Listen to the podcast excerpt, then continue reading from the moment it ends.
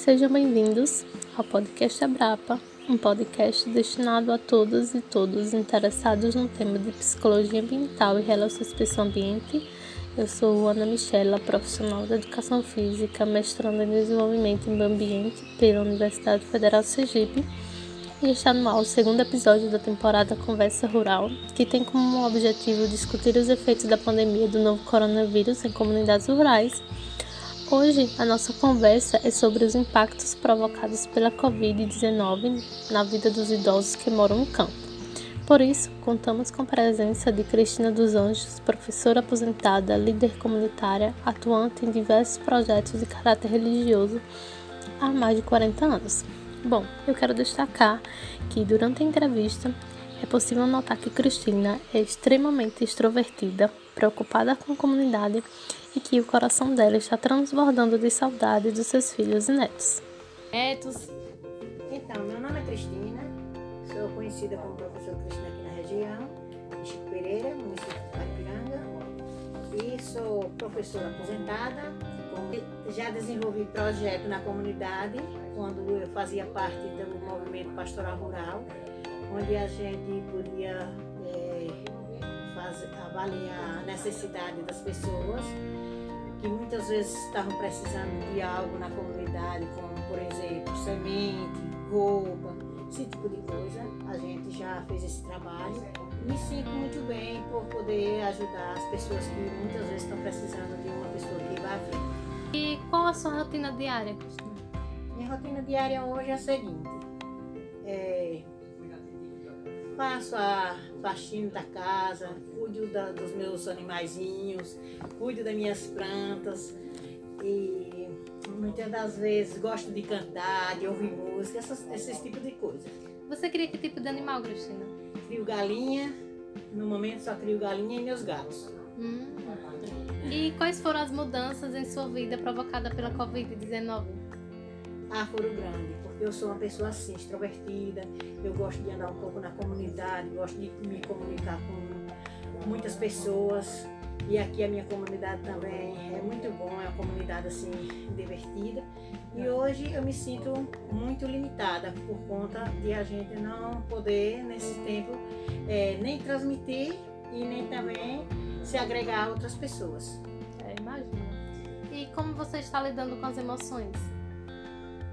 Ah, muitas das vezes eu começo a ficar deprimida, mas depois eu coloco Deus à frente de tudo oro, peço ao meu Jesus força para nos ajudar, a mim e todas as famílias, e aí estamos segurando o barco. E utiliza as redes sociais para manter os laços sociais? Com que frequência? Sim, gosto muito de me comunicar através do WhatsApp. Também faço muitas das vezes é, contato com pessoas assim participo de movimentos e assim por diante. E isso com seus filhos? Liga todo dia? Com meus filhos sempre estou em contato com eles, ligo todo dia para um, para outro, só durmo depois de falar com cada um. e você se mantém informada ao longo do dia? Assiste jornal? Sim, assisto jornal. Até porque a gente sabe que muitas das vezes traz angústia, mas a gente precisa ser forte, pedindo forças a Deus para poder é, E você tem realizado alguma atividade diferente? Eu fazia caminhada antes, mas por conta desse problema não posso estar encontrando muitas pessoas, também não posso, também tenho um problema ah, de coluna, não posso fazer uma longa caminhada, então eu ligo o som, danço um pouquinho a cada dia. Mas é bom dançar. E na sua opinião, como a comunidade está lidando com as medidas de isolamento? Todas as pessoas aqui na nossa comunidade estão preocupadas com isso, porque não era a nossa rotina, mas que a gente vai estar é, tá aprendendo a conviver. E em relação à contaminação, você se sente segura morando em comunidade rural? É, de certa forma eu me sinto mais segura do que se morasse na cidade com, com, com muitas pessoas assim muito próximas, mas a gente sabe que ninguém está escapa, então precisa a gente tomar as nossas medidas de segurança. E sobre as compras? Quem realiza as compras aqui da casa?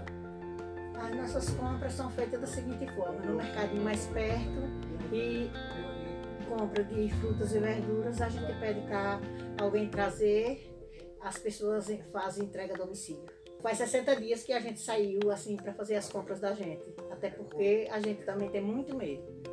É. E você costuma comprar alimentos orgânicos ou com agrotóxico? Às vezes a gente compra alimento orgânico, mas nem tanto, porque a procura é grande e os alimentos são poucos. É, e você se sente segura em consumir esses alimentos com agrotóxico? Não, de maneira alguma. Compro esses alimentos, mas lavo muito, tenho muito medo, mas fazer o quê? Horas que a gente não encontra. A gente sabe que até laranja hoje já tem um pouco de agrotóxico, que, é, que tinha frutos que não tinha antigamente. É, e como você visualiza essa produção de agrotóxico aqui na região? É de grande escala, pequena? Aqui na região é de grande escala é, principalmente nas hortas. Nas hortas, né? É, principalmente nas hortas, é de grande escala o uso do agrotóxico.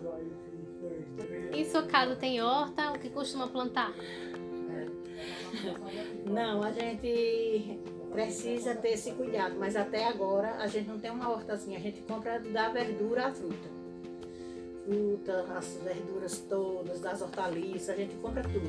Então a comodidade de ter algo pronto né, faz a pessoa não produzir mais uma horta em casa, mesmo tendo espaço. Né? Isso. É, até porque eu também não tenho saúde. Às vezes eu quero plantar mesmo.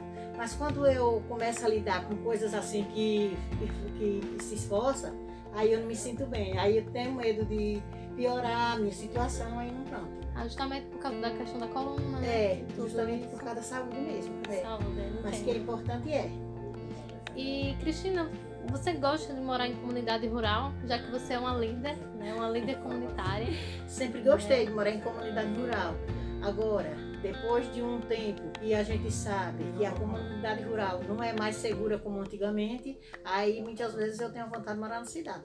Eu sou catequista há mais de 40 anos, como eu falei, já catequizei criança para fazer a primeira Eucaristia, catequizei jovens para fazer a crisma e também gosto de me reunir com os jovens para a gente falar assim, algo sobre as carências da comunidade.